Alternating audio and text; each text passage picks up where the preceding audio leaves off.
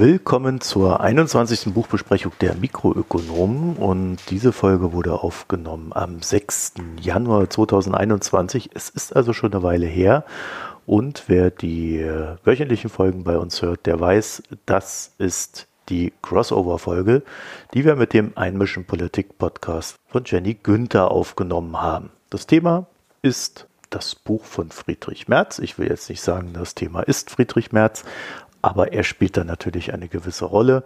Wir haben uns das Ganze, denke ich mal, in einer gewissen Tiefe angeschaut und einige sehr spezielle Ansichten von ihm entdeckt, die weit über das hinausgehen, was bisher im öffentlichen Diskurs da so zu hören war. Ich würde vorschlagen, ihr hört euch das mal an, lasst auch mal so die letzten Wochen Revue passieren. Es ist ja einiges passiert beim Herrn Merz. Er hat seine Wahl beim Bundesparteipark der CDU verloren und wollte daraufhin Wirtschaftsminister werden und so weiter und so fort. Wie gesagt, diese Folge haben wir am 6. Januar aufgenommen und vielleicht bestätigt sich ja da die ein oder andere Vermutung, die wir hatten oder eben auch nicht. Viel Spaß beim Zuhören.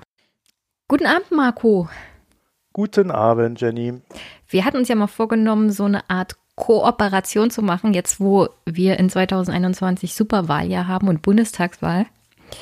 Und das da sind wir noch nicht so richtig in die Planung gegangen, weil mich würde ja immer mal deine Sichtweise auf die Wahlprogramme Richtung Wirtschaftspolitik interessieren.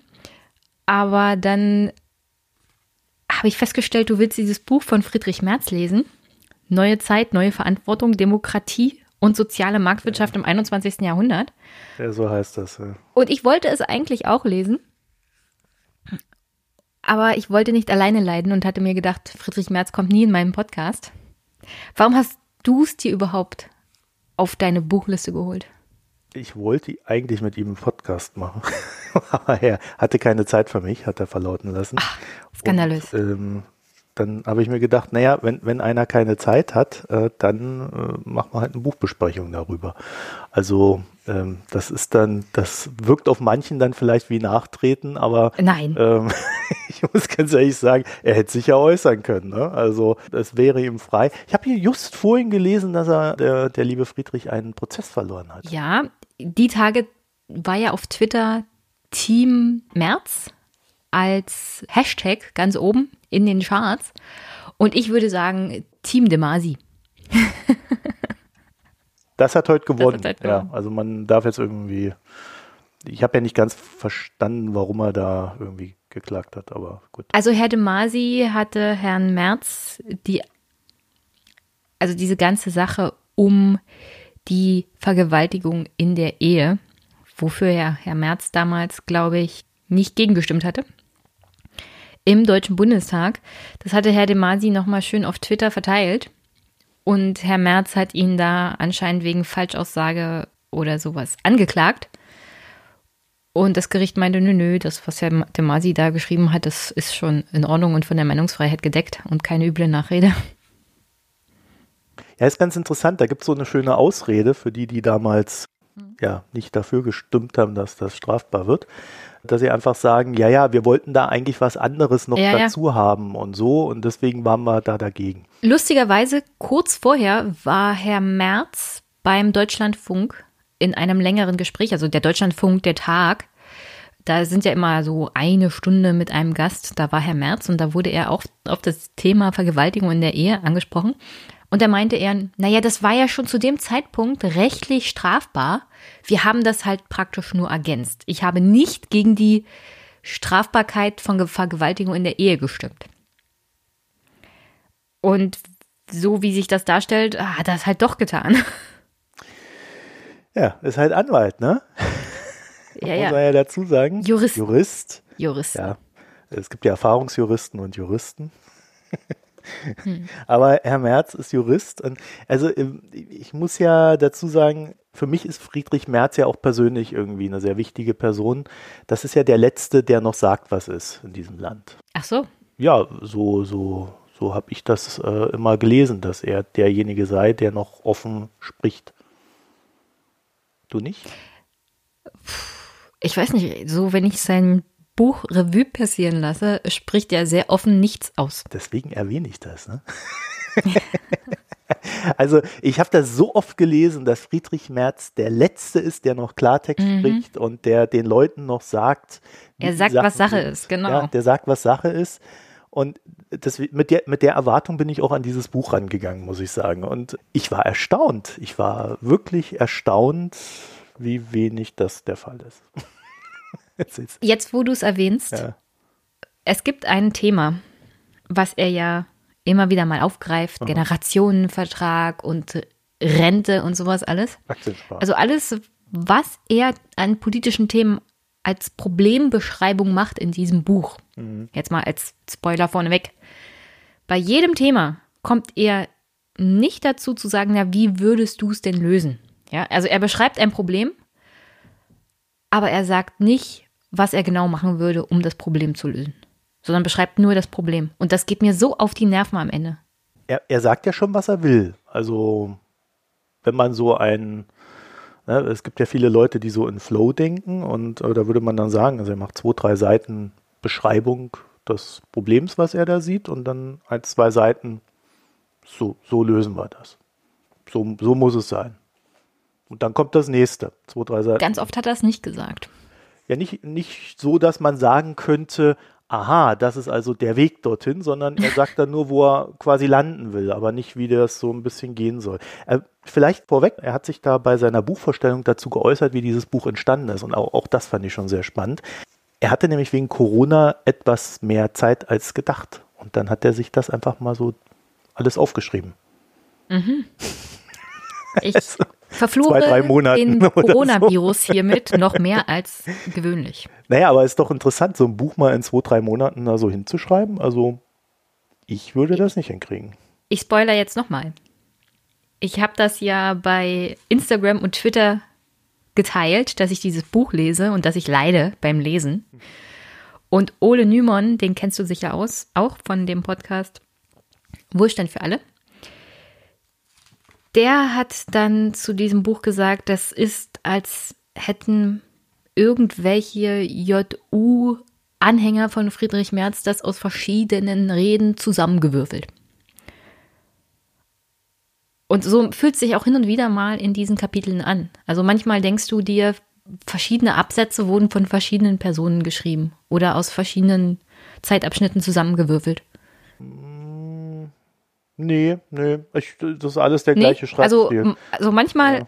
sagt er eine Sache und widerspricht sich zwei Absätze später. Ja gut, das äh, äh, muss ich sagen. also es ist sehr inkonsistent. Ja, ja, das, äh, aber argumentativ. Ja, aber das liegt, glaube ich, daran, wie er es halt aufbaut. Ne? Das ist so dieses Problem, Problem, Problem und so lösen wir das. So und dann äh, versucht er ja und und und ich glaube, das ist so ein bisschen sein Stil und deswegen kommt er auch ganz gut mit Ulf Poschardt zurecht. Er versucht da ja immer ein, ein Argument oder eine Argumentation zu finden, die nicht normal ist in seiner Clique, also da bei, bei der CDU, die, und die irgendwie noch versucht, das Gegenargument der Linken mit zu berücksichtigen und dann ist aber doch wieder so in seinen Kosmos hineinzudeuten. Und das es soll dann wahrscheinlich irgendwie originell sein und äh, zeigen, ja, wir können quasi überall äh, argumentieren. Es ist völlig egal, links, rechts, oben, unten. Wir können da überall mitspielen. Am Ende landen wir immer wieder bei dem gleichen Ergebnis, nämlich bei meinem Ergebnis, das ich dann für die CDU gerade hier aufgeschrieben habe. So habe ich das empfunden. Weißt du, was mir als allererstes aufgefallen ist, als ich das Buch gelesen habe? Ja, was denn? Ich. Ich, ich, ich, ich, ich. Ja, natürlich. Also mir, ich, ich kann mich an kein Buch erinnern, in dem wirklich im ersten Kapitel das Wort ich so oft gefallen ist. Vielleicht ist es auch, dass ich mittlerweile so auf Friedrich Merz und seine Selbstdarstellung getrimmt bin und dass mich das bei ihm besonders nervt. Aber es war schon arg auffällig. Ja, also erster Satz, ne? Zu Beginn des Jahres 2020 ja. habe ich in vielen Reden und Vorträgen meine Zuhörerschaft zu einem Gedankenexperiment aufgefordert. Also, wie kann man nur wie ein Buch so beginnen? So habe ich gefragt. Wie kann man nur ein Buch über sich selbst praktisch mit ich beginnen? Eins, zwei, drei, vier, fünf, sechs, sieben. Das siebte Wort in diesem Buch ist schon ich. Ist ja vielleicht konsequent. also man sagt ihm das ja nach, dass er sehr ich bezogen ist. Zweite Seite fängt dann auch mit ich an. Ja, äh, stimmt, ist sehr oft vorgekommen. Ich wusste aber gar nicht, muss ich sagen, dass äh, Friedrich Merz so ein Hardliner ist in manchen Sachen. Welche Sachen denn? Überwachung zum Beispiel. Ach, der Part mit, ähm, ja, wir brauchen einen starken Staat. Dieser starke Staat darf aber nur im Rahmen von Rechtsstaat und innere Sicherheit existieren. Ja. Und dann aber auch vollumfänglich, Polizei muss die entsprechenden die entsprechende Autorität haben und respektiert werden und Bodycam und hast du nicht gesehen. Genau. Und warum? Und das verkauft er übrigens dann auch als sozialstaatliches Ding, weil es kann ja nicht sein, dass sich nur Menschen, die viel Geld haben, eine gated Community leisten können. Also das unterstellt er dann dem Leser, dass das ein Geschenk sozusagen seinerseits ist, argumentativ. Ja, also dieser ganze Absatz, ne, man muss das glaube ich mal erzählen, der fängt damit an, also nicht der ganze Absatz, sondern dieser ganze Abschnitt von dem Buch, der fängt damit an, dass er irgendwo in den USA bei irgendeinem so Typen, Ex-Militär oder irgendwie sowas, auf irgendeiner ähm, Ranch zwei Kilometer von, irgend, äh, von Alm oder 20 Meilen von Alm entfernt sitzt und der ihm seine Waffensammlung mhm. zeigt. Und dann erklärt er erstmal, ja, für uns ist das unvorstellbar. Aber dann hat er gesagt, ja, da ist ja keine Polizei. Wie soll ich mich schützen, wenn da einer kommt und meine Tochter im Schlaf erwürgen will? Ja, so ist das natürlich in den USA auch nicht, wa? Ja, und dann geht er weiter und das, und, und das ist, das muss ich sagen, das meinte ich vorhin auch mit, er versucht es dann immer so zu drehen, also er sagt dann so als nächstes Jahr, es gibt keinen systemischen Rassismus in der Polizei. Gibt's nicht. Alles Einzeltäter und die kann man mit den normalen Mitteln des Strafrechts verfolgen. Ganz klare Position. So, und dann möchte er aber, und, und das ist ihm ganz wichtig, dass auch junge Menschen sich in der Polizei wohlfühlen, und zwar auch junge Menschen mit Migrationshintergrund. Mhm. Und die werden ja sich nur dann sicher und wohlfühlen in der Polizei, wenn sie die neueste Technik, also Videoüberwachung an kritischen Orten und Plätzen zur, zur Verfügung haben, wenn man ganz hart gegen Clankriminalität vorgeht, äh, um so rechtsfreie, rechtsfreie Räume. Soll, soll ich den Part mal vorlesen? Ja, hast du das? Ja, mach mal. Ja. Wir werden in Zukunft nur dann junge Menschen, Männer wie Frauen, also danke, dass Merz an Frauen in der Polizei denkt, auch solche mit Migrationshintergrund finden, die bereit sind, bei der Polizei und anderen Sicherheitsbehörden Dienst zu tun, wenn die politischen Vertreter unserer Gesellschaft ihnen vertrauen und sie bei der oftmals schwierigen Arbeit unterstützen. Also Friedrich Merz will das machen, was Seehofer macht. Unsere Polizei hat kein systematisches Problem. Da komme ich so und so immer mit dem Argument, der Fisch fängt vom Kopf her an zu stinken. Ich glaube, es gibt auch in der Führungsebene einen systematischen Rassismus, womit sich die Führungspositionen nicht gerne auseinandersetzen wollen, auch die Politiker und Innenminister nicht. Aber Friedrich Merz will das Problem auch nicht angehen. Er will Vertrauen in die Polizei und die macht schon ihre Arbeit richtig und man muss hinter ihnen stehen. Dann kommen auch genug Leute zur Polizei. Und als jemand, der im öffentlichen Dienst arbeitet, ich weiß, das kommt manchen schon zu den Ohren raus, aber es gibt verschiedene Ebenen der Polizei. Vor allem der technische Dienst, der mittlere Dienst, die verdienen unglaublich wenig Geld im Vergleich zu dem, was sie tun müssen. Es gibt Polizisten in Berlin, die müssen sich Geld dazu verdienen, weil sie so, sich sonst das Leben in Berlin nicht leisten können, weil die Wohnungspreise so gestiegen sind.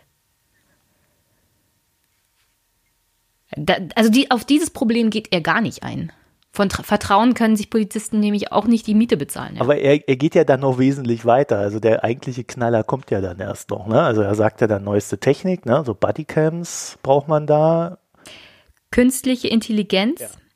Auswertungssoftware bearbeitet wird, so wie es in Baden-Württemberg, grün-schwarz mit Ausrufezeichen in Klammern, Landesregierung in ihrem Polizeigesetz ermöglicht hat. Also er verweist schon darauf, dass es ja praktisch schon erlaubt ist. Ja, und dann, und dann soll diese AI, die ist nämlich super intelligent, hm. folgendes tun. Oh, der Part, der gefällt mir. Die soll folgendes tun. Die soll die ganzen bösen, er, also er hat es nicht, glaube ich, nicht so geschrieben, aber da stand schon irgendwie in Klammern Linken, Klammer zu, Demonstranten.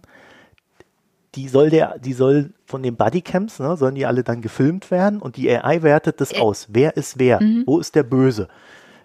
Ich lese ja. mal vor, weil der, also dieser Part, ich, ich weiß nicht, wer das hier hört, Aber wenn das stimmt, dann mache ich mir ernsthafte Sorgen und diese KI sollte keiner Sicherheitsbehörde oder keiner Behörde des Staates je zur Verfügung gestellt werden, weil das macht mir Angst.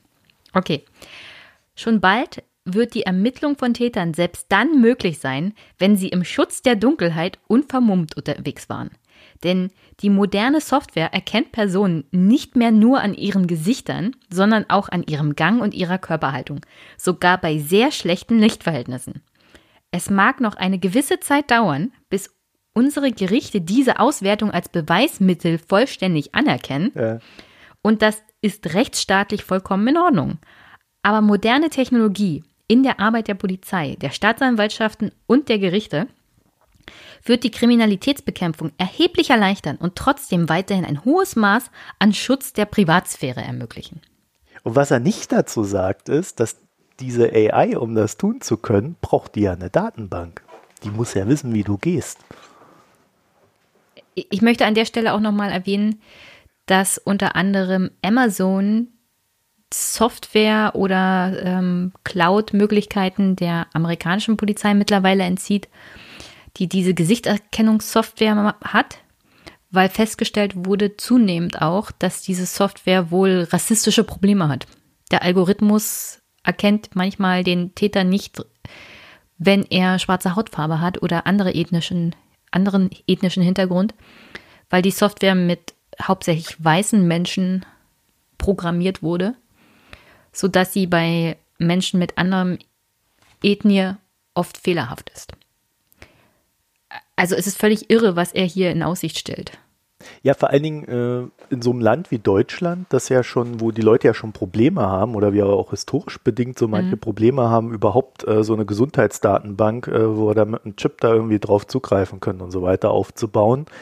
Da eine Datenbank aufbauen zu wollen, die dann auch den Gang jedes einzelnen Bundesbürgers erkennt, um dann auch automatisiert festzustellen, wenn er was Böses getan hat. Das ist schon, ja, also, äh, also ich muss sagen, wenn mich eins an diesem Buch überrascht hat, dann das. also damit hätte ich nicht gerechnet. Also ich habe das als irgendwie, ich weiß nicht, ich habe das irgendwie belustigend wahrgenommen weil ich mir keine technische Situation vorstellen kann, in der das absolut möglich ist und dass das ein Gericht anerkennt. Weil es jemanden an seinem Gang erkennen und dass das die AI auch dann hundertprozentig ohne Fehler und dass ein Gericht das anerkennt. Diese Situation kann ich mir nicht vorstellen. Naja, nur sollte uns ja nicht äh, daran, also die technische Schwierigkeit daran sollte uns nicht daran hindern, dass wir sofort dagegen sind, weil nicht, dass der das dann einführt und sagt, ja, was eh Na, ich bin absolut dagegen, aber ich, also Wahnsinn. Das ne? ist so fern jeglicher Realität, dass ich das einfach nicht ernst nehmen konnte. Ja, also in China ist schon ziemlich. Aber um ehrlich möglich. zu sein, Friedrich Merz, Friedrich Merz ist da aber kein Hardcore-CDUler oder Konservativer. Es gibt eine Reihe von Leuten, in der CDU-Fraktion auf den verschiedenen Ebenen, auch in den Ländern, die meinen, die Deutschen gehen ja viel zu vorsichtig bei dem Thema Datensicherheit um. Ja, wir sind da historisch einfach zu traditionell und sollten uns mal nicht so haben. Insofern ist Friedrich Merz da vielleicht die Spitze des Eisbergs, aber nichtsdestotrotz der Eisberg ist ziemlich groß. Ja, und scheinbar meint er, das auch vertreten zu müssen ohne Not weil er halt äh, scheint da äh, scheinbar glaubt, irgendjemanden äh, damit einen Gefallen zu tun oder irgendwelche Leute da abzuholen. Weil im Endeffekt hat er das Buch ja für seine Kandidatur jetzt geschrieben. ich denke mal hauptsächlich für den CDU-Parteitag jetzt erstmal und dann in der Folge natürlich auch für die potenzielle Kanzlerschaftskandidatur, wenn er dann soweit kommt.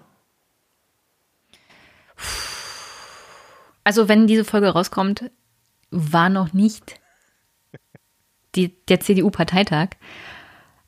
Aber ich kann mir durchaus vorstellen, dass Friedrich Merz CDU-Vorsitzender wird. Was ich mir nicht vorstellen kann, ist, dass er Kanzlerkandidat wird. Tja, der Wort an Gottes Ohr. Also nach der Geschichte war ich dann zumindest überzeugt, dass ich ihn nicht als Kanzler haben möchte. Äh, das ist also zur Not würde ich sogar die SPD wählen. äh, Hauptsache Merz wird es nicht.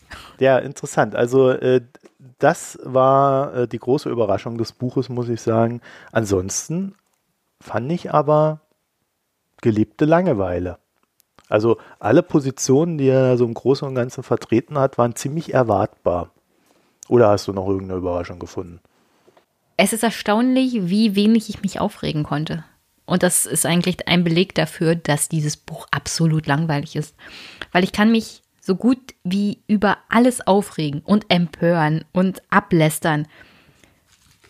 Ich war nach diesem, ich glaube, nach den ersten 20 Seiten war ich völlig fertig, wie langweilig das war. Es ist langweilig geschrieben, es ist langweilig argumentiert. Und mindestens 10.000 Mal hat man das schon von irgendeinem CDUler oder mindestens von Friedrich Merz schon mal gehört. Ja, nur im Besser. Insofern. Ne? Also ich fand jetzt so die Argumentation. War es absolut zermürbend, sich durch diese 200 Seiten zu kämpfen. Ja. Und das war eigentlich eine Qual.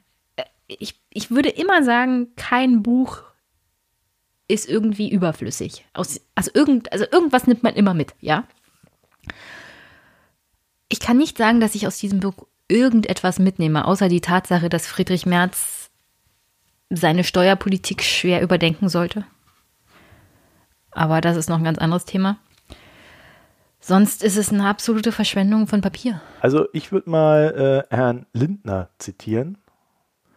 Man muss nicht den Anspruch haben, jede Debatte neu zu prägen und auf Teufel komm raus neue Ideen zu beschreiben. Das klingt jetzt erstmal richtig, aber wenn mir das jemand auf meiner Buchbesprechung oder meiner Buchvorstellung sagen würde, wäre ich echt angepisst. Hat er das zu Friedrich Merz auf, auf seiner Buchvorstellung gesagt? Ja, also äh, Christian Lindner durfte das Buch vorstellen, zusammen mit Friedrich Merz. Und das war eine der Aussagen, die er da getroffen hat. Und ich finde, also ich bin wirklich selten, selten einer Meinung mit Herrn Lindner. Der hat da so ein paar Sachen rausgehauen, die ganz lustig waren. Äh, aber das, das fasst dieses Buch ganz gut zusammen. Also wenn man es nett beschreiben möchte. ja, Christian Lindner, auch so eine Überraschung. Aber das sagt uns ja eigentlich, dass er es gelesen hat. er hat es gelesen, definitiv. Ähm, also äh, das, er hat ja wahrscheinlich die Schwierigkeit gehabt, dass er es jetzt irgendwie alles nett ausdrücken muss. Ne? Die kennen sich ja auch schon ein paar Jährchen. Ein bisschen das diplomatisch. Auch nicht weh. Ja. Aber das finde ich so für so eine Buchvorstellung, finde ich das schon der, schon der Hammer. Also das heißt eigentlich, ey, dein Buch ist scheiß langweilig. was hast du mich gezwungen, das zu lesen und das hier auch noch vorzustellen? ja, also äh, was, mich, was mir aber auch aufgefallen ist, ähm, wenn ich so drüber nachdenke, was er da so alles aufgeschrieben hat, mir ist ja irgendwie kein einziges Thema untergekommen, was er in einer Art und Weise diskutiert hat, die mich irgendwo abgeholt hätte. Also, na klar, ne? Also wir, wir alle haben irgendwie mittlerweile dieses Thema Klimaschutz und ähm, äh, ähnliches im Kopf. Ne? Also zumindest hat man dazu eine Meinung und diskutiert das, der eine heftiger, die andere weniger heftig. Aber ähm, so wie er darüber geschrieben hat, war das so, so, so belanglos. Und zwar also so belanglos, dass ich mich über seine äh, verschwobelte Meinung im Sinne von, ja, eigentlich will ich Verbrenner haben und lass mich doch in Ruhe. Die Wirtschaft wird schon irgendwie richten. Muss man ja nicht viel tun. Ja, der Markt regelt ja, das, aber es darf nicht ja, zu teuer werden. Lustigerweise spricht er das Thema Klima in Verbindung mit Land Landwirtschaft überhaupt nicht an komplett belanglos. Also, wenn, also, was, was mich daran halt so, so fasziniert, eigentlich an dieser Belanglosigkeit, ist, dass es gleichzeitig halt in dieser stechschrittartigen Weise geschrieben ist. Ja, die, so dieses Zack, Zack, Zack, Meinung, Meinung, Meinung, Zack, Zack, Zack, Meinung. Aber ähm, dahinter irgendwie wirklich nichts weiter ist. Und er selber hat ja dann auf seiner Buchvorstellung auch noch gesagt, dass er ja auch überhaupt gar keine äh, großen Unterschiede zwischen den einzelnen Kandidaten da bei der CDU sieht, außer halt die Art und Weise, wie geführt wird. Also ich würde tatsächlich unterstellen, dass die Führungsart von Friedrich Merz sich scharf von dem von Herrn Laschet unterscheiden würde. Ja, Weil wenn ne? Friedrich Merz als Chef in das Konrad-Adenauer-Haus einzieht, müssen sie den roten Teppich ausrollen und ihm einen Thron bauen. Ja, zumindest würde er einen anderen Stuhl haben wollen als Angela Merkel. Das stimmt. so viel, so viel wäre ich mir auch mal sicher. Aber ist dir das ein bisschen ja. aufgefallen, wie er über den Grund für den Klimawandel spricht? Ja, äh. Also er versucht ein bisschen auch die Schwurbler ja. abzuholen. Also wir können ja darüber diskutieren, genau. ob Menschen überhaupt an dem Klimawandel schuld sind. Das Klima hat sich seit Jahrtausenden immer mal wieder geändert. Und dann übergeht halt er dieses so ganze Problem des menschengemachten mhm. Klimawandels, indem er sagt, wir haben jetzt halt den Klimawandel und wir müssen uns damit auseinandersetzen. Genau. Er ist ein bisschen also wie ein Der Beweis dessen ist, dass, der, dass, es, dass das Klima sich noch nie so schnell äh, verwandelt hat. Deswegen ist es klar, dass es der Mensch war. Das hat er ja schon klar gesagt. Ähm, aber äh, dieses, dieses Grundargument äh, ist immer nach allen Seiten offen. Ne? Der wird noch abgeholt, da hinten ist noch einer, dann, dann noch ein bisschen bei der AfD rumstochern. Hm. Oh, so, das irgendwie. Thema Integration und Einwanderung. Er gibt zu, dass Deutschland ein Einwanderungsland ist, aber es muss die richtige Einwanderung sein. Und dann gibt es ja, so. auch noch Sachen, mit denen sich dann der starke Staat auseinandersetzen muss, wie Probleme mit der zweiten, dritten, vierten Generation an Gastarbeiterkindern. So, so ungefähr gibt er das wieder. Wo es ja Probleme gibt, die als Problem nicht anerkannt werden, wo er dann die Grünen damit meint. Also ich glaube, er spricht sie direkt an. Die Grünen erkennen das Thema, das Thema als Problem nicht. Also ist alles ein bisschen komisch. Aber was wollte er denn bei, bei Integration machen? Irgendwas mit Bildung. Irgendwas mit, äh, man muss sich auch einbringen können oder wollen in die Gesellschaft. Und wer sich hier nicht an die Regeln hält, der muss die Konsequenzen tragen. So in die Richtung geht das. Ja, also völlig, was heißt das? Ja, ja also ich, ich, ich, das Problem ist, ich war da wirklich so gelangweilt von diesem Argument, dass ich, ich, ich konnte mich selbst da nicht mehr aufregen. wozu denn auch? Ja. Weißt du, wie da, äh, äh, äh, es gab so eine Person, die hat ja irgendwie, hat er sie einmal erwähnt? Ich weiß es nicht. Ich hatte das Gefühl, er hat sie eigentlich nie erwähnt, selbst wenn er es äh, äh, hätte tun können und sollen. Also der Elefant im Raum. Angela? Angela. Nee, also die wird nicht so erwähnt, wa? Ja, die, äh, er hat sich so gewunden. Die Kanzlerin hat er, glaube ich, einmal geschrieben. Äh, aber er hat irgendwie, so wie Obama mit Donald Trump lange Zeit, ne, hat ja auch nicht äh, Donald Trump gesagt, sondern Präsident, mhm. der aktuelle Präsident oder sowas. Und es, es, war ab einem gewissen Punkt war es schon ziemlich affig, muss ich sagen, weil, ja, also ich meine, er, er versucht dann halt irgendwie ja was auch was anderes darzustellen als Merkel und muss dann aber auch erklären, naja, was die CDU da macht, ist natürlich toll. also er kann ja nicht schreiben, dass die CDU Scheiße baut. So, und deswegen muss er dann irgendwie so rumlavieren. Und ähm, einer dieser Effekte dieses Rumlavierens ist, ähm, dass er halt Merkel nicht nennt. Das heißt immer, wenn was Positives ist, hat jetzt die CDU gemacht. Mhm. Ähm, und wenn was Verbesserungswürdiges ist, dann hat sich der Friedrich ausgedacht.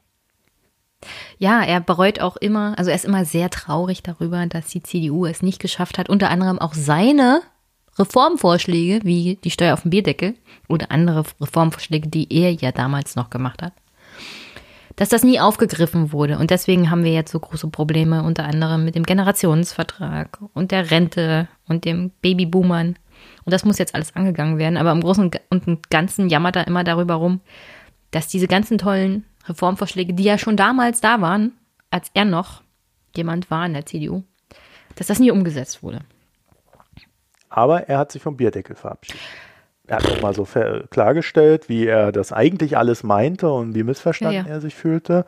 Hat dann irgendwie gesagt, ja, der Bierdeckel, das ist jetzt nicht mehr das, äh, was man machen kann und sollte. Auch wenn ich natürlich immer noch dafür stehe.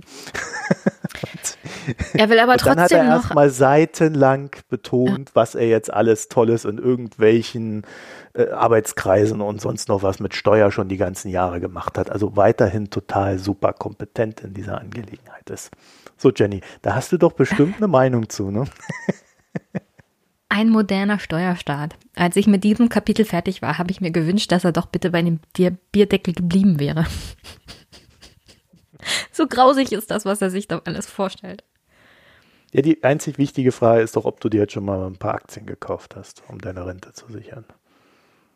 Na, ich muss mir ja keine Sorgen machen. Wie du weißt, will Friedrich Merz Menschen wie mich, also Beamte, nicht in ein System zwingen, in dem sie in einen allgemeinen Rententopf einzahlen.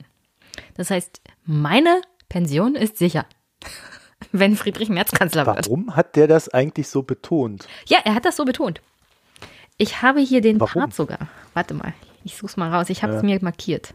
Weil ich erst dachte, uh, Friedrich Merz will also eine allgemeine Rente für alle.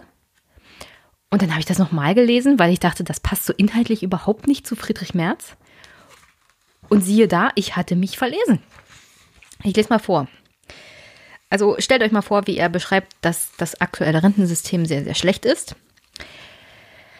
Es macht daher aus meiner Sicht keinen Sinn, noch mehr Versicherte in dieses System zu zwingen, etwa Beamte, selbstständige Einkommensbezieher oberhalb der Pflichtversicherungsgrenze bis hin zu den Abgeordneten. Das heißt, Friedrich Merz will definitiv keine, kein allgemeines Rentensystem, in das alle einzahlen, sondern er will es so beibehalten, wie es aktuell ist. Weswegen ich keine Aktien kaufen muss, weil ich verbeamtet bin und eine Pension bekomme. Das heißt, nur ich muss die Aktien kaufen. Ja. Hast du denn keine Aktien? Ja, ich glaube, du hast Aktien. Ja, dazu äußere ich mich ja prinzipiell nicht. Aber wenn ich keine hätte, müsste ich welche kaufen. Hm. Äh, wenn ich welche habe, habe ich ja alles richtig gemacht. Aber da widerspricht sich Friedrich Merz ein wenig mit der CDU, unter anderem Kreise der Jungen Union von Tillmann Kuban sind auf dem Trip, dass es tatsächlich so eine allgemeine Rentenversicherung gibt, in dem dann auch Beamte einzahlen und Abgeordnete, wo du dir dann trotzdem privatversicherungsmäßig auch als Mitarbeiter und Beamter des Staates vorsorglich selber was für die Rente beiseite legen sollst und dann eine Rente mit 70 sozusagen. Und das kannst du ja bei Beamten sogar rechtlich mit einer Gesetzgebung machen. Also wenn du Landesbeamter bist, dann muss ja bloß das Parlament das gesetzlich festschreiben im Beamtengesetz. Und dann gibt es Rente ab 70 für Beamte. Also würde ich natürlich der CDU niemals raten. Es gibt einen Haufen Beamte und Interessengruppen von Beamten, die da Sturm laufen würden. Ja, deswegen hat er das geschrieben, ne? Ja, aber es gibt Teile in der CDU, die das schon anders sehen. So nach dem Motto, wenn wir den Beamten jetzt also ihre Pension wegnehmen, dann müssen wir vielleicht bei den anderen nichts tun, weil du weißt ja, wie das mit dem Neiddebatten in Deutschland so ist. Dann müssen wir uns nicht grundsätzlich um das Rentensystem kümmern, sondern sagen einfach, seht ihr da, die Beamten kriegen jetzt auch weniger. Anstatt das Problem an sich zu lösen, und zwar, dass alle eine vernünftige Rente kriegen.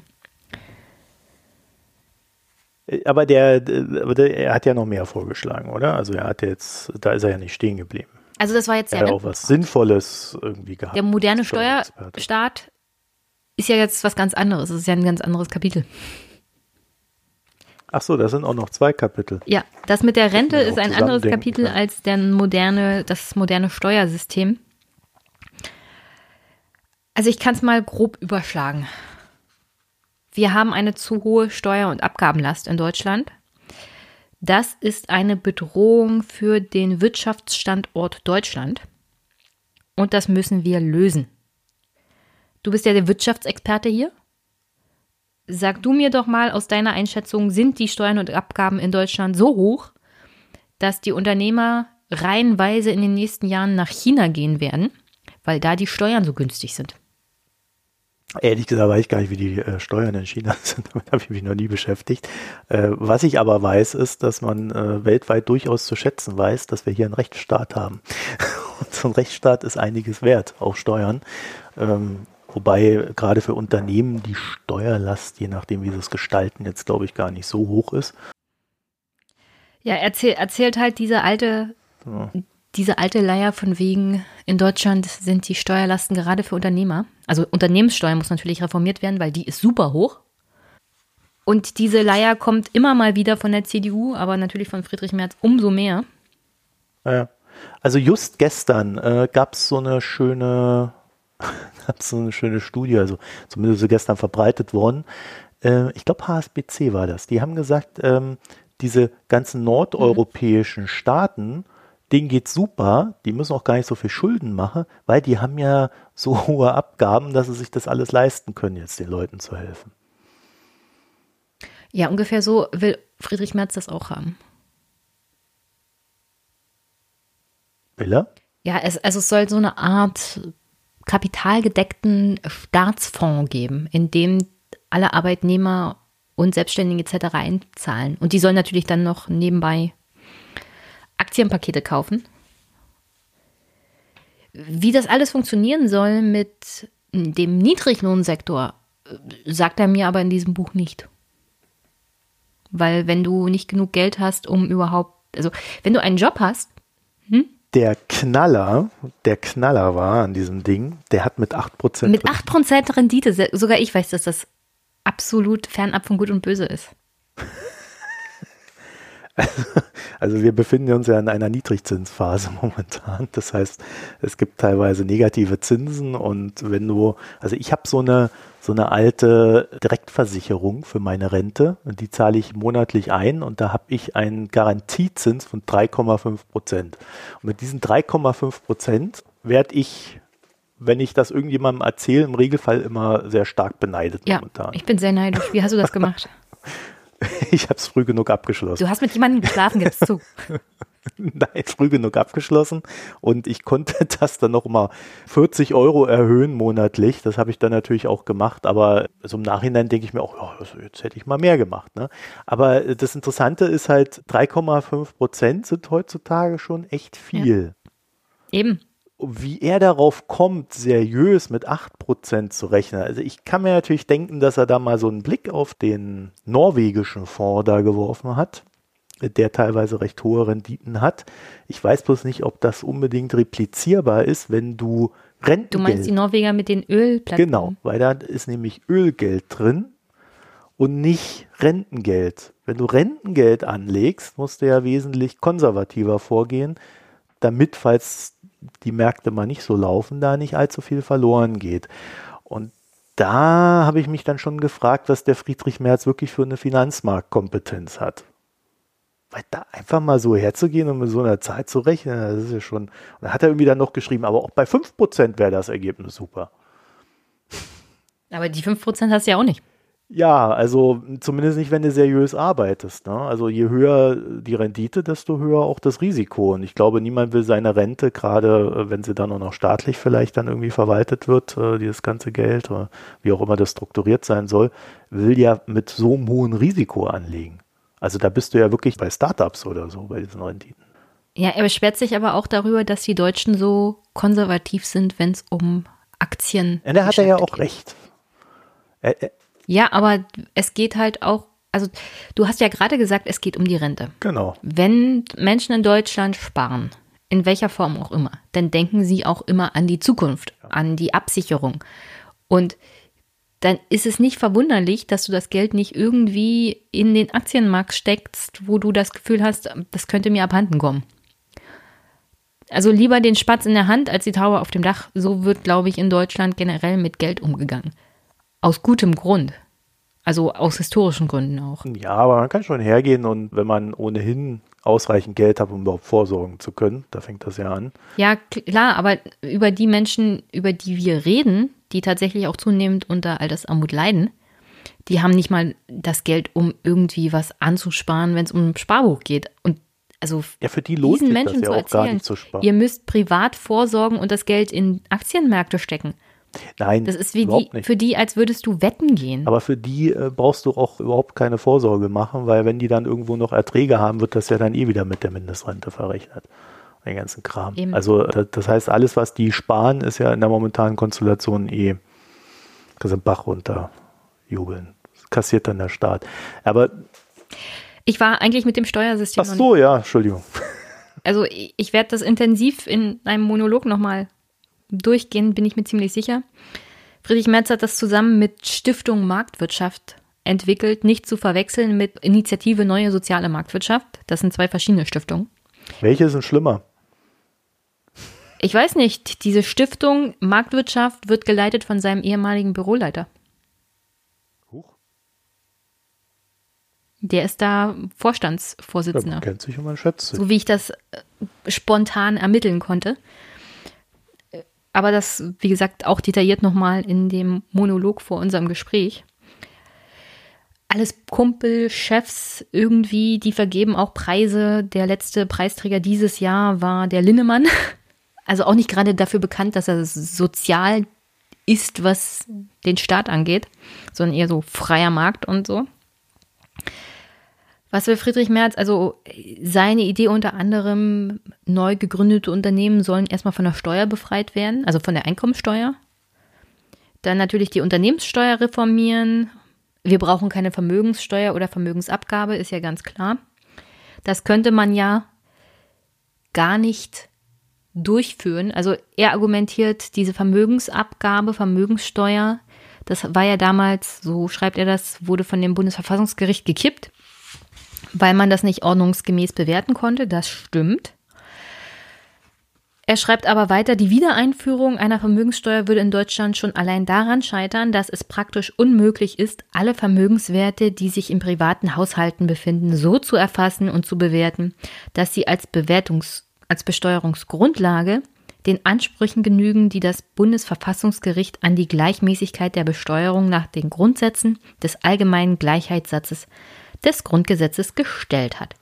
Der Aufwand zur Erhebung und Bewertung aller Vermögenswerte wäre so hoch, dass er große Teile des Steuerertrags wieder auffräse. Das ist absolut gelogen und Bullshit. Wir haben jetzt eine Grundsteuerreform und da ist ganz klar, wie teuer das wird. Danach führen wir das aber alle sieben Jahre durch. Das heißt, der Aufwand ist einmalig besonders hoch und danach ist er konstant. Und wenn du das schon machst für die Grundsteuer, dann kannst du das genauso gut mit dem gleichen Gesetz, dann müsstest du natürlich ein bisschen was an dem Gesetz ändern, weil für eine Vermögensbesteuerung ist es nicht ausgelegt. Aber nichtsdestotrotz, wenn du diese Bewertung schon machst auf diesen Grundlagen, kannst du es genauso gut für eine Vermögenssteuer heranziehen. Der Aufwand ist da ungefähr der gleiche. Ja, aber werden da die ganzen Gemälde da in den Villen mitgerechnet? Oder mitbewertet? Das ist nicht die Frage von der Bewertung durch das Finanzamt. Ja, aber es ist ja Vermögen, so ein Gemälde. Ja, aber die Ermittlung von den Werten von Gemälden ist ja nicht das Problem gewesen. Das Problem ist die Ermittlung von den Werten von Grundstücken gewesen. Alles andere hat sich durch das Steuergesetz eigentlich gut machen lassen. Ich habe gefragt, weil mir, mir hat mal ein Versicherungsmensch gesagt, er hat viele Kunden die ihre Gemälde nicht gegen Diebstahl und ähnliches versichern lassen, weil wenn es irgendwann mal eine Vermögensteuer geben würde, dann würde der Staat doch als erstes zu den Versicherungen gehen und sagen, was habt ihr versichert? Ja. Deswegen hängen in vielen Das ist eine Möglichkeit, du kannst den Verkehrswert nehmen. Versicherte Gemälde rum. Aber äh, wirklich, auch Gemälde sind ja nicht wirklich das Problem dann. Das Hauptproblem sind halt die Immobilien gewesen. Und wenn wir das mit der Grundsteuer jetzt machen, gibt das kein, also es ist es scheitert höchstens am politischen Willen, nicht an den Kosten. Die Kosten sind wirklich im Vergleich zu dem, was du steuerlich daraus erwirtschaften könntest, äh, nichts. Mhm. Also wirklich nichts. Wenn ich mir überlege, was ich alleine an Bezahlung bekomme, das hole ich mehrfach rein, wenn ich eine Vermögensbesteuerung durchführe. In der Stelle, in der ich bin. Aber das war ja eigentlich auch nicht anders zu erwarten, dass Friedrich Merz was gegen die Vermögenssteuer hat. Hat der eigentlich der irgendwo ja, geschrieben, dass man mehr Leute engagieren sollte, die, die, die mal gucken, ob alle ihre Steuern zahlen? Nein, bist du irre? Natürlich nicht. Der Staat soll zwar stark sein, aber er soll nicht bürokratisch sein. Und ich habe hier an keiner Stelle gelesen, dass man den Staat auf, Funda auf ein Fundament stellt, also mit mehr Personal Geschweige denn, dass du das in der Finanzbehörde machst. Kein Wort davon hier bei Friedrich. Er will lieber die kommunalen Einnahmen jetzt auf bessere Füße stellen. Also er beschwert sich schon darüber, dass die Gemeinden, die Kommunen so als erster Anlaufpunkt unserer Demokratie so unterfinanziert sind. Und er will das Problem angehen. Rate mal, wie er das machen will. Ich meine, du hast es ja gelesen. Ich habe keine Ahnung. Was könnte er wohl wollen? ich habe es mir ehrlich nicht gemerkt. Was will er denn? Ja, als vierte Säule käme der heute schon bestehende Anteil an Einkommenssteuer hinzu, der dann allerdings als kommunaler Anteil im Steuerbescheid offen ausgewiesen würde und auf den Gemeinden einen Hebesatz anwenden dürfen. Also, Friedrich Merz will die Einkommensbesteuerung nehmen und dort einen Betrag, einen Anteilsbetrag für die Gemeinde ausweisen, daraus einen Gemeindebescheid machen, auf den die jeweilige Gemeinde, in der du lebst, in der du das erwirtschaftet hast, das wird hier nicht ganz genau klar, aber das ist auch so ein Problem. Also welche Gemeinde kriegt denn dann diesen Hebesatz an Geld? Die Gemeinde, in der du arbeitest und diese Lohn- und Einkommenssteuer erwirtschaftet hast oder die Gemeinde, in der du tatsächlich wohnst. Und die Gemeinde soll dann, der Gemeinde soll dann bekannt gegeben werden, wie groß ihr Anteil an der Einkommenssteuer ist. Mhm. Und diese Gemeinde soll dann einen Bescheid erstellen und Geld einnehmen, anteilig von deiner Einkommenssteuer. Also erstmal ist das eine weitere Steuer. Ja, ist das eine zusätzliche oder? Also das wäre eine zusätzliche Steuer, weil die Gemeinde kriegt einen Anteil zugewiesen, auf den sie einen Hebesatz macht. Okay, aber ich muss nicht mehr Steuer Unabhängig zahlen. von der Gemeinde könnte das tatsächlich zu einer Steuer, äh, also also ich kann mir das nur so vorstellen, weil der Bund und die Länder geben nicht gerne Geld her, dass das eine zusätzliche Steuer wäre. Also klingt ja erstmal so, als ob er das Geld anders aufteilen will, was da ist. Ja klar, aber das kannst du auch so machen, ohne diese Kompli mhm. Komplexität, weil wir sind jetzt hier auf der Ebene der Gemeinden. Wer genau in der Gemeinde soll das denn tun? Also da kommt mir oft der Gedanke, dass Friedrich Merz nicht weiß, wie die Realität von Verwaltungsstrukturen in den Kommunen aussieht. Ja, woher soll er die denn kennen? Wenn er Kanzler werden will, sollte er wenigstens wissen, wie das funktioniert. Ja, aber der ist doch das bei würde gar nicht gewesen und nicht irgendwo. Abgesehen davon, dass die, abgesehen davon, dass die Finanzämter diese zusätzliche Arbeit wuppen müssten, mhm den Gemeinden dann ihren Heb also ihren Anteil mitteilen müssten, müsste die Gemeinde eine Vielzahl von Steuerbescheiden rausschicken. Also ich, ich bin tagtäglich damit beschäftigt, mich mit den Gemeinden wegen der Grundsteuer auseinanderzusetzen.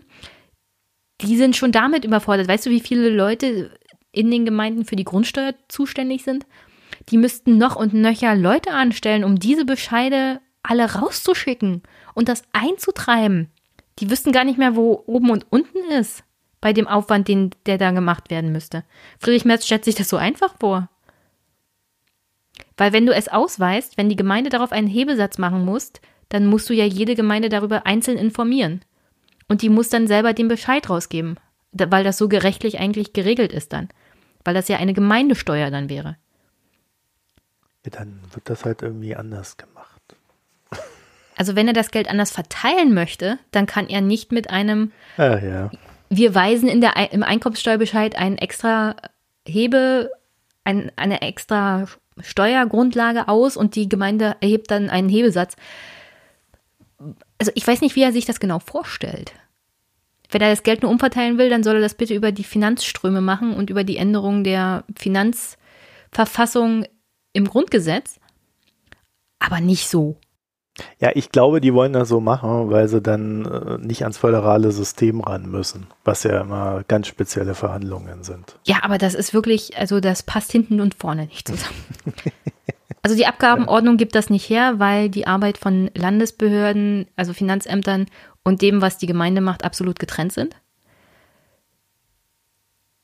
Und wenn du daraus eine gemeindeeigene Sache machst und jede Gemeinde praktisch ihren eigenen Hebesatz machen könnte, kannst du das gar nicht so zentral steuern. Also die Gemeinden wären dann dafür zuständig, dieses Geld zu erheben und einzutreiben.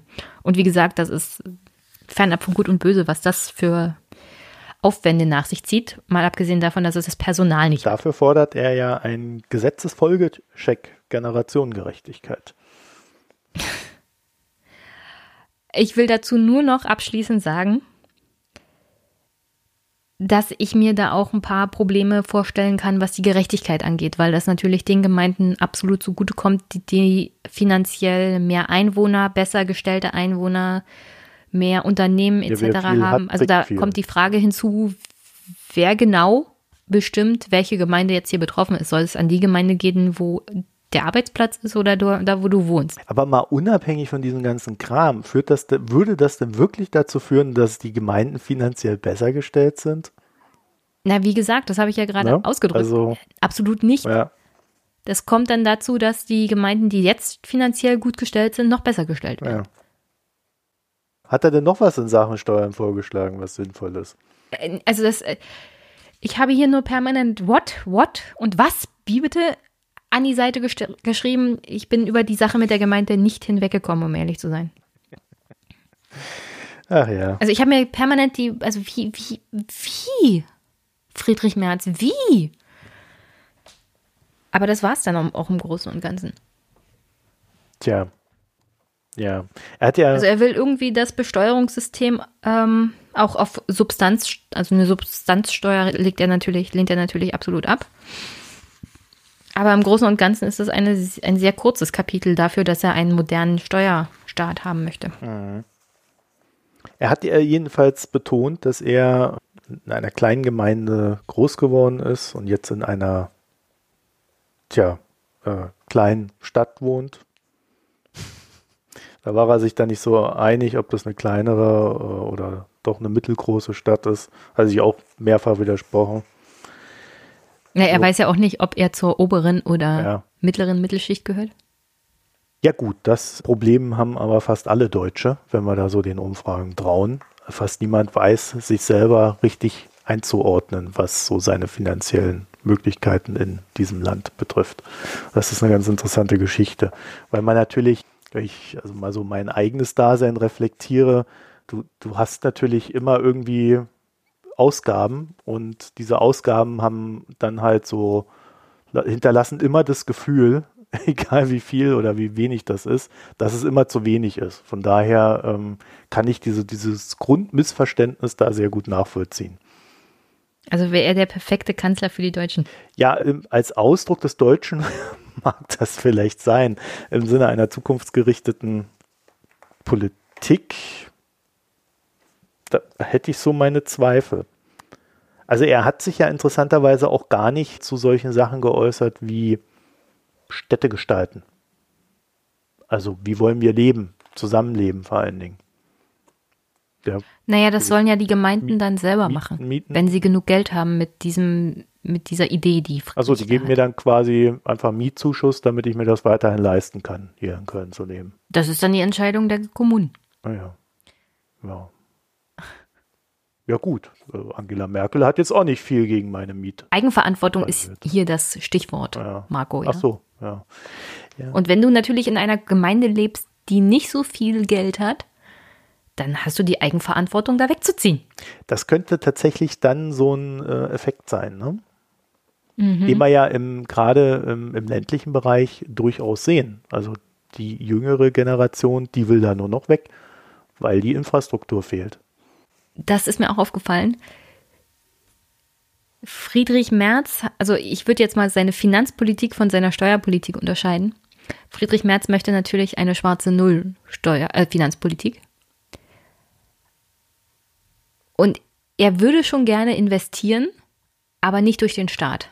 Also es soll auf keinen Fall irgendwie Haushaltsmittel in Infrastruktur fließen. Wie er genau das Problem angehen möchte, habe ich nicht rausgefunden. Vermutlich sollen die Unternehmen, die also alles Privatengagement gemacht werden. Ja, das hat er ja sehr betont, wie wichtig das ist. Ja, ja. Und der Markt und die Unternehmen, die ja durch seine Steuerpolitik entlastet werden, machen dann einen großen, eine große Investition, so Trickle-Down-Effekt, ja. Wir, wir, haben zwar gerade erst gelernt, 50 Jahre Trickle-Down-Effekt in den USA haben null gebracht, aber Friedrich Merz ist da super Anhänger noch von. Und wenn du die, den Markt und die Unternehmen genug entlastet hast, gibt es einen, einen großen Ruck der durch diese Gesellschaft geht und durch die Unternehmen. Und dann wird investiert und dann entsteht Infrastruktur anscheinend von alleine. Vielleicht glaubt er aber auch einfach, als Kanzler ist er ja da nicht wirklich zuständig. Ne? So föderales System und so weiter. Also wenn man das Wohlwollen. Also er beschwert sich auch über, er beschwert sich natürlich auch über die Unternehmen in staatlicher Hand und wie unwirtschaftlich die arbeiten? Ja, das war eine ganz spannende Geschichte. Dafür scheint das er dann zuständig zu sein. Geschichte. Da hat er da einfach so mal rausgehauen, dass die alle unwirtschaftlich sind. Ne? Ja. Und er hat das so ganz komisch aufgezählt. Der Bund ist beteiligt an der Telekom, an der Post. Und da muss man doch mal fragen, was bringt denn das? Wie werden diese Unternehmen geführt? Was hat der Staat davor? Also wenn man sich mal aber mal so diese Liste anguckt, alle diese Unternehmen haben ja so eine marktwirtschaftliche Erfahrung. Ne? Daseinsvorsorge? Also äh, die, hm. die Telekom ist ja privatisiert worden weitestgehend, die Post auch. Die Deutsche Bahn sollte privatisiert werden. Das ist jetzt nicht so gut gelaufen.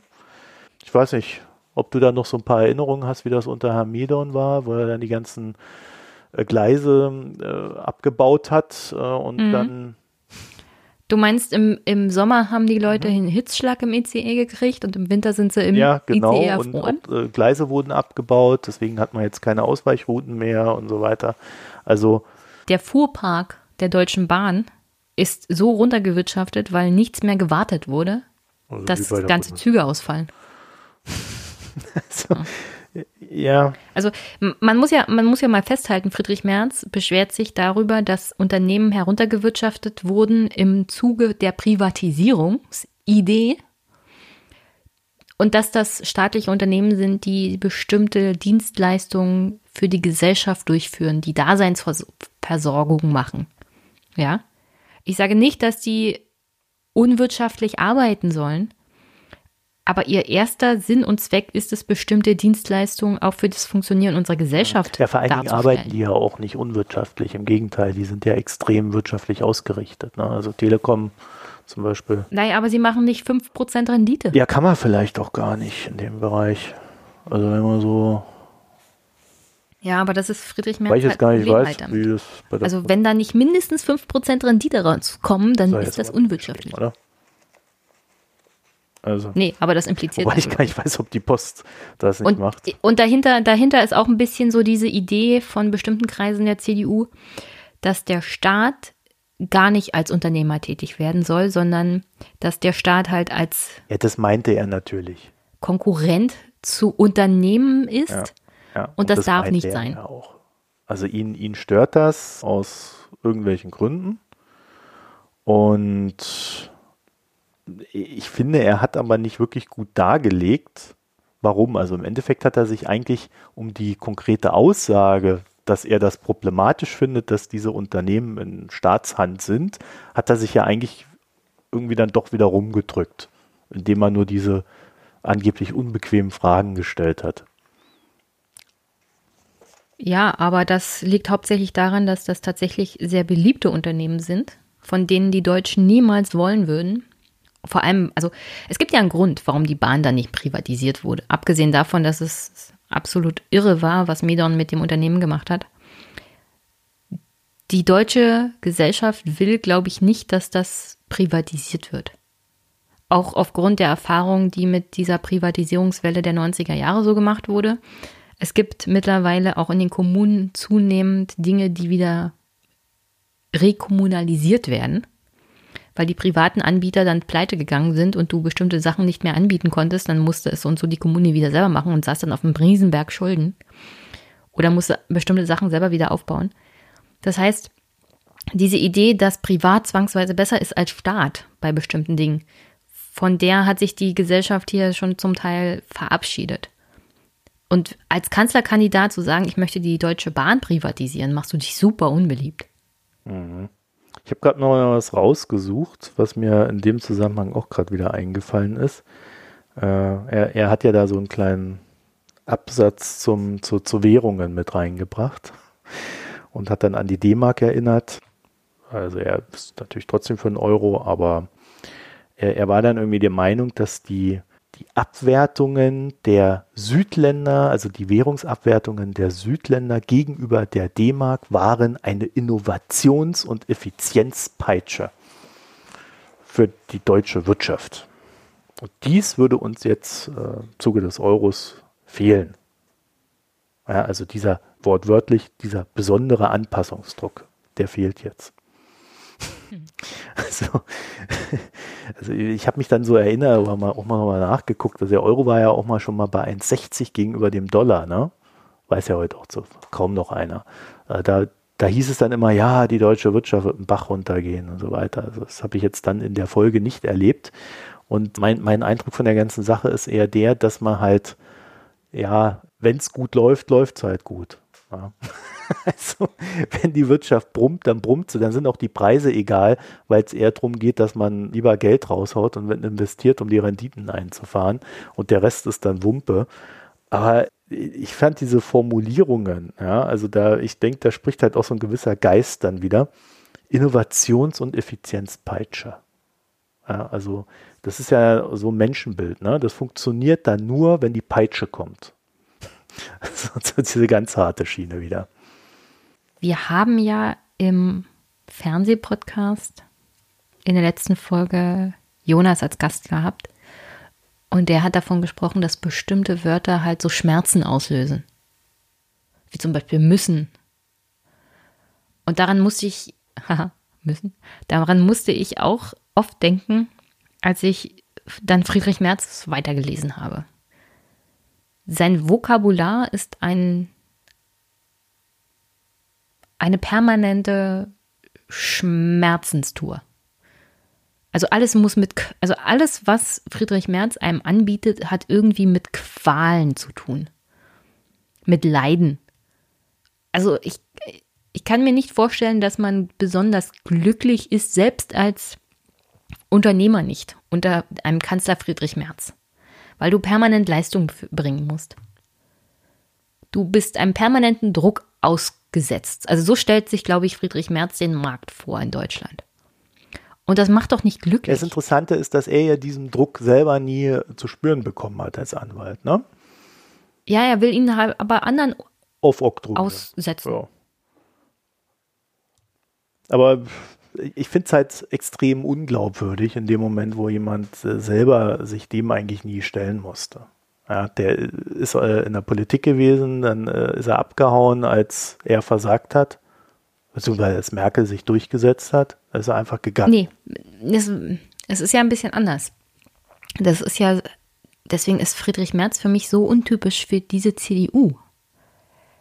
Angela Merkel hat ihn abgesägt als Fraktionschef. Und einige Menschen hätten ja sich dann halt eingeschnappt in die Hinterbank gesetzt, aber trotzdem weitergemacht. Und Friedrich Merz hat alles hingeschmissen. Ja, genau, das ist gegangen. Und hat die Partei im Stich gelassen und hat sich nur um sich selbst gekümmert. Und dass er jetzt das zweite Mal innerhalb von zwei Jahren als Kandidat für den CDU-Vorsitz dasteht. Und er tatsächlich eine logische Chance hat, ist mehr als verwirrend für mich. Na doch, weil das. Ja, also diese Partei, die immer von Leistung redet, von Loyalität. Dieser Mann hat, hat der Partei CDU eine Ohrfeige verpasst und ist gegangen. Ja, das sind die ja alle damals. Ne? Und das Interessante am März ist halt, also äh, Robert Koch ist ja wenigstens noch in die Wirtschaft gegangen der ist ja wenigstens irgendwo äh, als Vorstand dann geendet, hat da versagt. Also kommt man dann nochmal sehen, was der wirklich drauf hat. Aber äh, Merz hat ja genau das auch wieder vermieden. Ja, also ich meine, er als Anwalt und äh, Aufsichtsrat und sonst was, äh, da hast du ja kein Skin in the Game. Du bist immer abgesichert. Du hast immer, kannst dann immer sagen, ja, ich habe die Kontakte, deswegen braucht ihr mich. Ah, hat es nicht geklappt, der ist der Vorstand schuld. ne? Aber er, er, selber, er hat ja irgendwie nie was riskiert. Absolut nichts. Und selbst jetzt, wo er für den CDU-Vorsitz äh, kandidiert, was riskiert er denn? Seine Kohle hat er drin. Und der wird danach auch in irgendwelchen Stiftungen und äh, ja, wenn das alles scheitern sollte, er schreibt da halt noch fünf Bücher und so weiter. Ja, also äh, er, er geht einfach kein einziges Risiko ein bei der ganzen Geschichte. Und er verlangt aber, und, und das ist halt so die, dieses Ding mit dieser Peitsche, er verlangt von allen anderen ab, dass sie dieses Risiko eingehen, was er selber nicht eingeht. Risiko wäre es, glaube ich, damals gewesen, in der CDU äh, weiterzuwirken und sich mit Merkel auseinanderzusetzen. Ja. Aber dafür hätte er sich unterordnen müssen. Genau. Und das kriegt er nicht hin. ja, tja, was machen wir denn mit dem Herrn Merz? Es gibt ja noch Also an der Stelle Sache. möchte ich noch mal- Eine Sache gäbe es. Noch. Okay, okay, okay. Dann du zuerst. Ja, ich lese mal vor.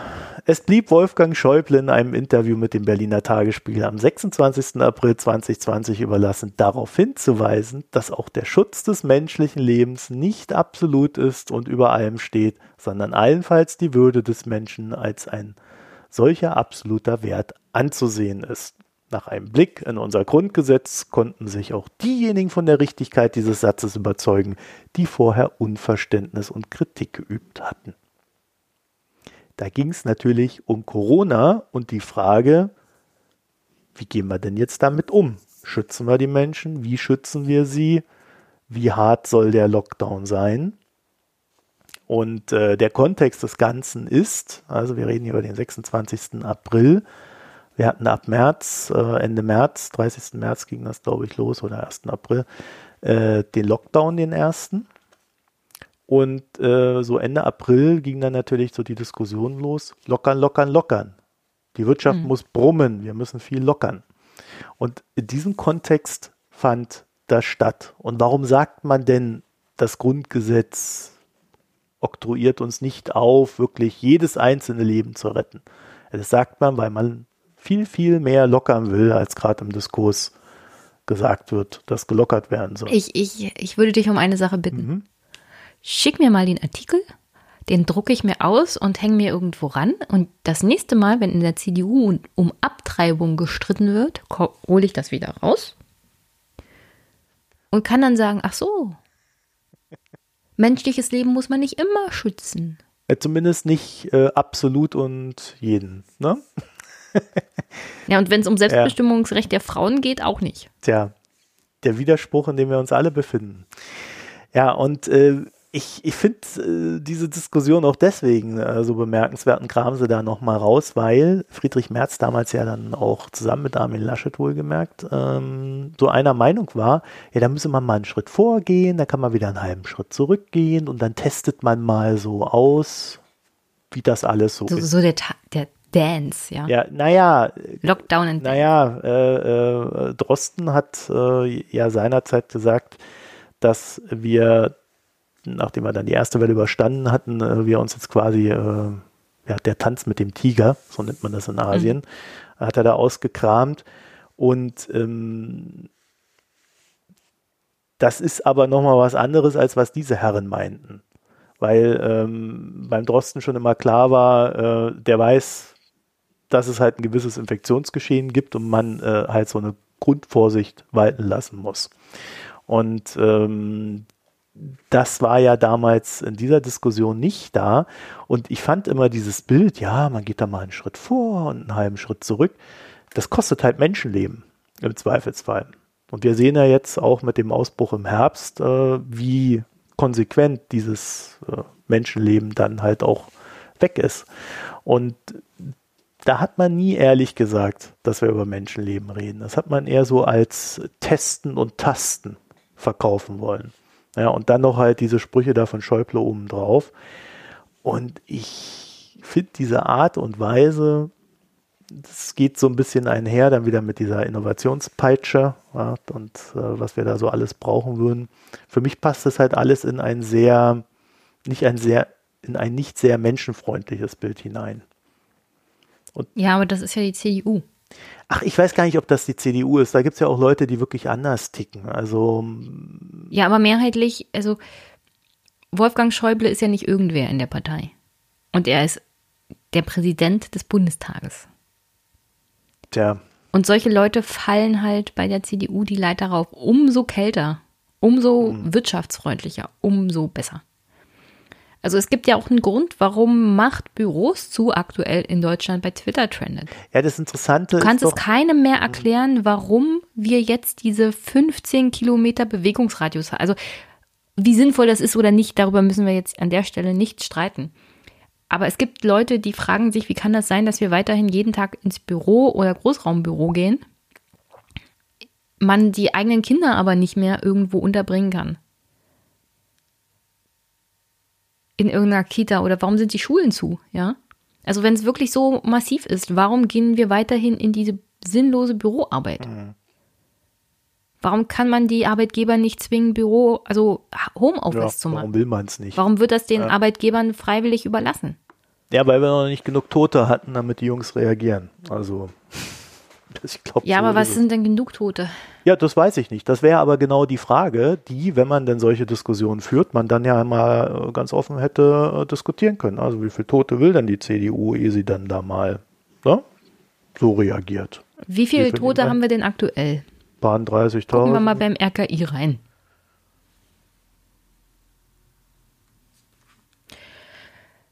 Okay, Corona-Tote Deutschland. Was sagt mir Google? Google sagt mir 36.757 Tote mhm.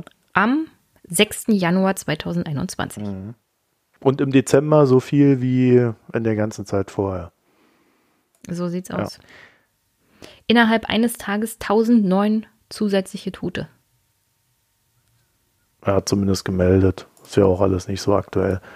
Ich meine, die Politik, da sage ich jetzt, das rede ich jetzt mal von der Politik und die Medien, reden aktuell immer noch über das Problem von äh, Corona-Leugnern und Impfgegnern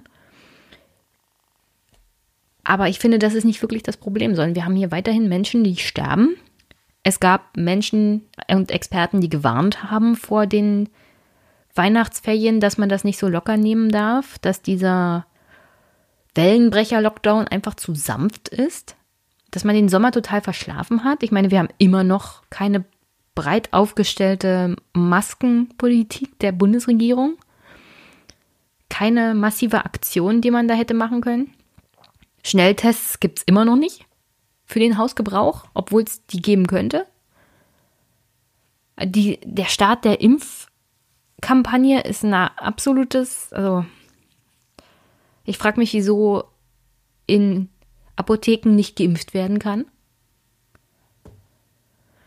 Mal abgesehen davon, dass wir sonst so zu wenig Impfstoff haben. Also die Organisation von Impfterminen in Brandenburg ist nicht möglich. Das ganze System ist ein rallendes Chaos.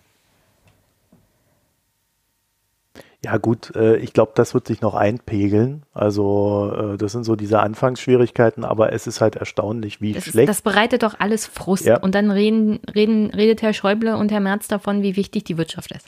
Ja, genau. Und äh, diese, diese Diskussionen sind, äh, denke ich, auch Teil des Problems, warum wir uns auf vieles nicht vorbereitet haben, was uns jetzt trifft. Weil wir ja immer nur an diese Lockerungen und an diese äh, anderen Sachen gedacht haben. Und klar, die Wirtschaft brummt momentan ja auch halbwegs. Also es, äh, die Einbrüche sind erstaunlich gering.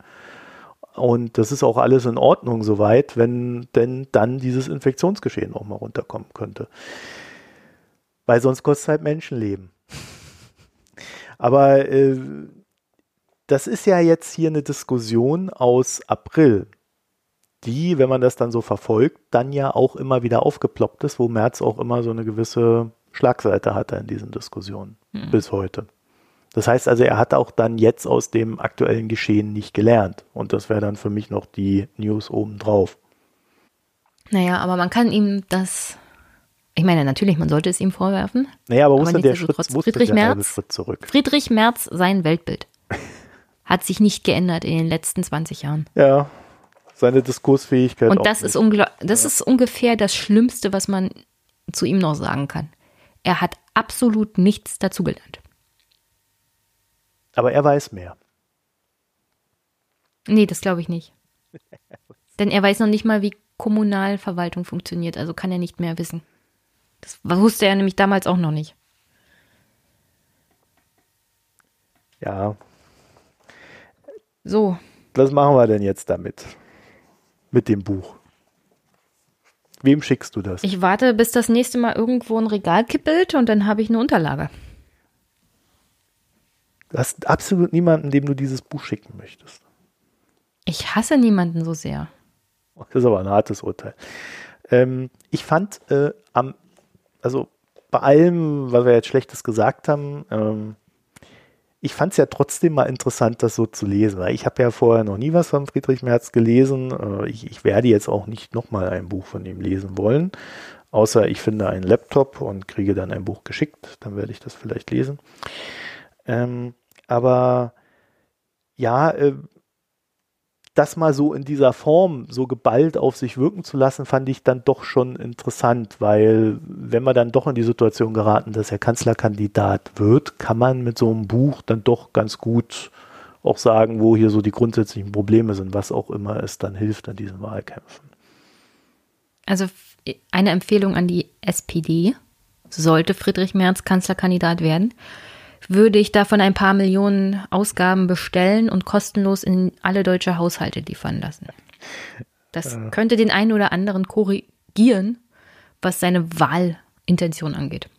Ja, also in der Hinsicht ist das Buch ja herzerfrischend ehrlich. Ne? Also man, man ja. hat danach ein. Also man kriegt, also mit Friedrich Merz kriegt man was, was man kriegt. Ja. Und der ist da ziemlich deutlich. Und extrem schwach fand ich übrigens das letzte Kapitel äh, dieses äh, äh, fünfte Kapitel, die CDU in der politischen Verantwortung. Also, äh, also so ein Blödsinn habe ich, glaube ich, schon. Ja, also wenn man Parteivorsitzender werden will, mit der Ambition auf eine Kanzlerkandidatur, dann finde ich, da muss man, also da kann man nicht einfach hergehen und sagen, ja, die CDU hatte schon immer einen Führungsanspruch. Was ja dann indirekt heißt, ja, ich will diesen Führungsanspruch nutzen, damit ich Kanzler werden kann. Weil eine andere Aussage steckt da nicht drin. Und äh, dann irgendwie so, ja, wir waren ganz toll und äh, äh immer besser als die Sozis und so weiter und so fort. Und ja, mit mir wird das äh, so erfolgreich weitergehen. Puh. Aber das könnte halt auch mit dem Armin sein. Also da hat der Friedrich ja jetzt irgendwie nicht, also da, das verbinde ich nicht mit ihm. Ja. Also er, da hat er das gleiche Problem wie mit Angela Merkel. Seine Gegner nimmt er nicht wahr oder nicht ernst. Vielleicht geht es dann nach dem Motto, wenn man nicht drüber redet, dann existiert es nicht. Gleichzeitig ist es ja nicht sonderlich schwierig, Armin Laschet zu schlagen. Armin Laschet schlägt sich ja selber. Ja, aber es gibt ja nicht so viel Alternativen. Ach, das mit Wolfgang Schäuble, dass er gesagt hat, der nächste Kanzlerkandidat muss nicht unbedingt Vorsitzender der das CDU hat er doch nur gesagt, weil er Angst CSU hat, dass sein. Nicht verliert. Schon wieder. nee, das hat er gesagt, weil er Angst hat, dass Friedrich Merz gewinnt. Der will nämlich den Merz auch nicht mehr. Der will den sparen. Der Schäuble war doch, der hat den doch überhaupt erst installiert. Ja, aber er hat sich schon von ihm distanziert mittlerweile und der Schäuble setzt eher auf Spahn als auf Merz. Ich glaube, wer mal Jens Spahn gesehen hatte, diesen vor Ehrgeiz platzenden Emporkömmling, hätte ich jetzt fast gesagt. ja, der ist mir jetzt auch nicht sonderlich sympathischer, aber ich möchte dazu noch sagen, ich halte es für eine schlechte Idee, diese Tradition von wir schreiben mal Bücher als Kandidaten der nächsten Regierung aus den USA nach Deutschland zu importieren. Olaf Scholz hat das ja jetzt auch gemacht, sein Buch, ich weiß nicht, ob ist das schon erschienen? Äh, ich glaube, da kommt eins. Auf ne? alle Fälle hat er eins geplant. Kommt da eins. Wollen wir darüber dann nochmal reden? Um Gottes Willen. ich weiß nicht, ob ich mit dir über Olaf reden will. Du bist da zu emotional. Also nach Friedrich Merz bin ich auf einem Level, in dem ich keine Emotionen mehr empfinde.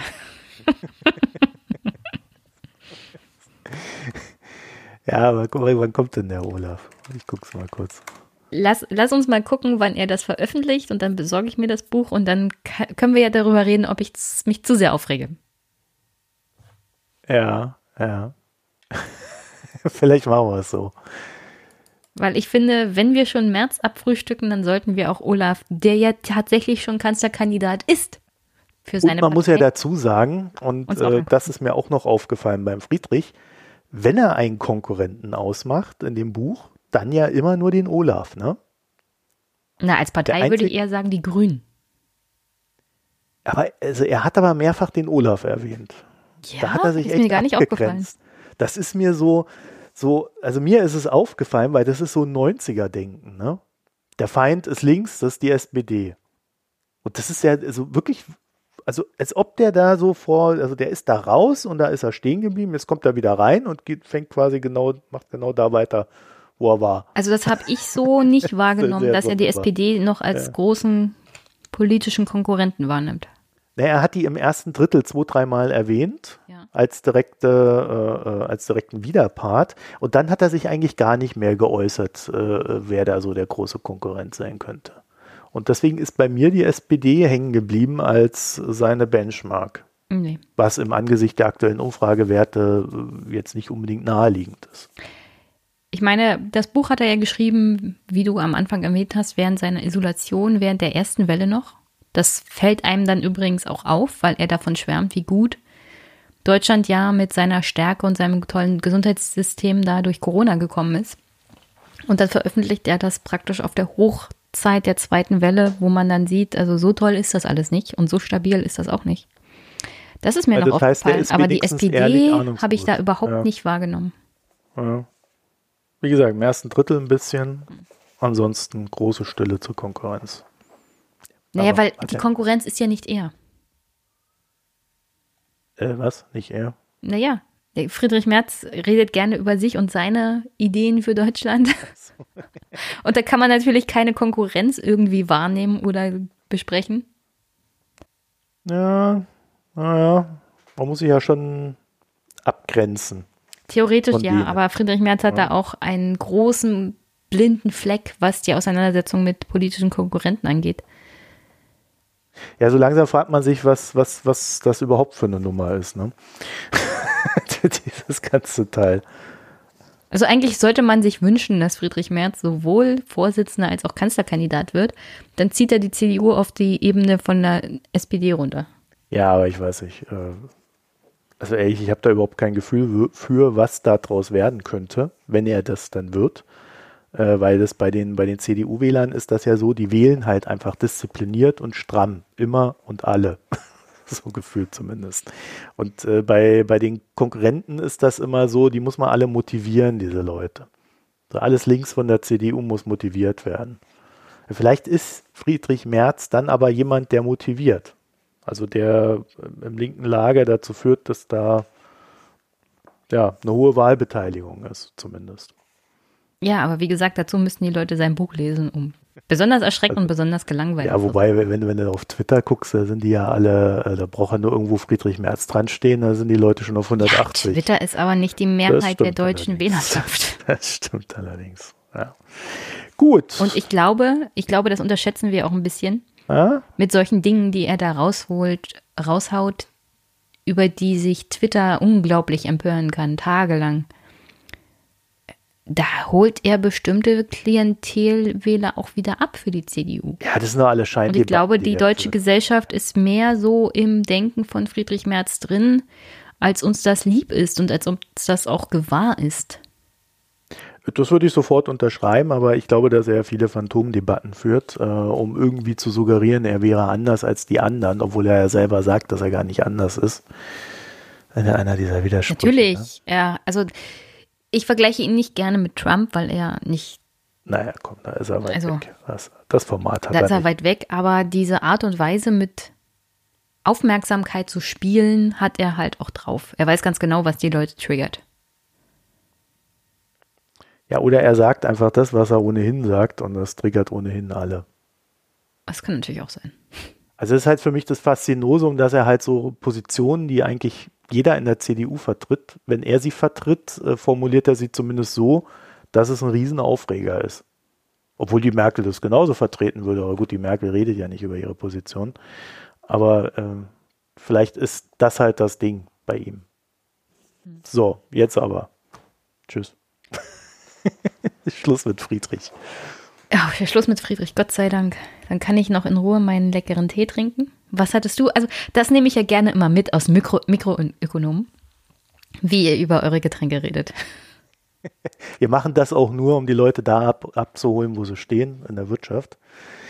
Äh, ja, ich hatte ja auch einen Tee, hatten wir ja vorher. Ich hatte einen ähm, Chocolate Rose Tea, also oh. äh, schwarzer Tee mit ähm, Kakaonips und Rosenblättern drin. Das klingt toll. Ich habe hier bloß spanische Orange. So ein Orangenfrüchtetee mit Honig. Mit Honig, auch gut. Ja, vom heimischen Imker. Nicht selbst gekaufter Honig irgendwo aus dem Discounter, sondern so richtiger Imkertee. Im- äh, Honig. Imkerhonig. Ja, der ist gut. Am 15., 16. ist ja CDU-Parteitag. Ja, virtuell jetzt, ne? Ja, ich freue mich schon auf das Wochenende. Das wird äh, Wie ein Honigkuchen eine werden. ganz besondere Herausforderung für diese Partei. Da bin ich auch sehr gespannt. Mhm. Ich würde gerne wissen, ob es ein Ergebnis an dem Wochenende gibt. Das habe ich noch nicht so richtig verstanden. äh, keine Briefwahl hinterher Doch, doch, es gibt eine Briefwahl. und ein Ergebnis. Ja, okay. Hä? Ich bin mal gespannt, wie sie das hinkriegen. Die Grünen haben ja vorgelegt. Ja, also äh, da bin ich auch gespannt. Das wird über die Zukunftsfähigkeit der CDU entscheiden in Zeiten von Corona, ob sie das hinkriegen und wie sie es hinkriegen. Ja, also. Dann machen wir, dann machen wir ein zweites Date mit Olaf Scholz. Okay. Ich versuche meine Emotionen im Griff zu behalten. Ja, ich moderiere das. Sehr gut, sehr gut. Aber ich, ich habe auch keine Ahnung, äh, wann das Buch rauskommt. Das wird dann also, denke ich mal, eher so März wahrscheinlich, ne? Wenn der dann. Oh, noch besser, weil ich so und so bis März auch ausgebucht Ja, bin. dann, dann haben wir das. Also, wünschen wir euch noch eine schöne Zeit. Bis bald. Ja. Bis dann. Tschüss. Tschüss. tschüss.